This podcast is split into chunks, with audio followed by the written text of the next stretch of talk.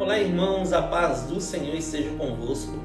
A palavra do Senhor diz assim no livro de Romanos, capítulo 8, versículo 6: A mentalidade da carne é morte, mas a mentalidade do espírito é vida e paz. A paz não é a ausência de lutas ou adversidades, queridos, mas ela se caracteriza pelo discernimento e controle emocional diante de situações que normalmente trariam angústia, dúvidas ou medo. Esta paz descrita nas Sagradas Escrituras é diferente da paz que o mundo nos oferece, pois ela é gerada pelo consolo do Espírito Santo de Deus que temos conosco quando aceitamos a Jesus Cristo como nosso Senhor e Salvador de nossas vidas. É através da fé que nós enfrentamos qualquer situações em segurança e verdadeira paz.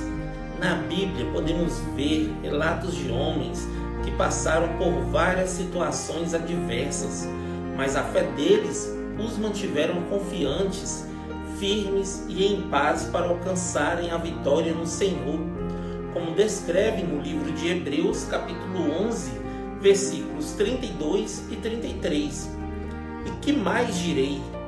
Pois me faltará tempo se eu falar de Gideão, de Baraque, de Sansão, de Jefté, de Davi, de Samuel e dos profetas.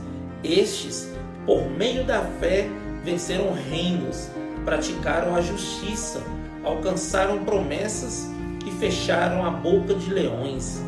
Que a partir de hoje você possa ter controle emocional ser um pacificador diante das adversidades da vida, pois com fé em Deus eu declaro sobre sua vida que a paz de Deus, que excede todo entendimento, esteja contigo. Amém? Que Deus abençoe você, sua casa e toda a sua família. E lembre-se sempre, você é muito especial para Deus.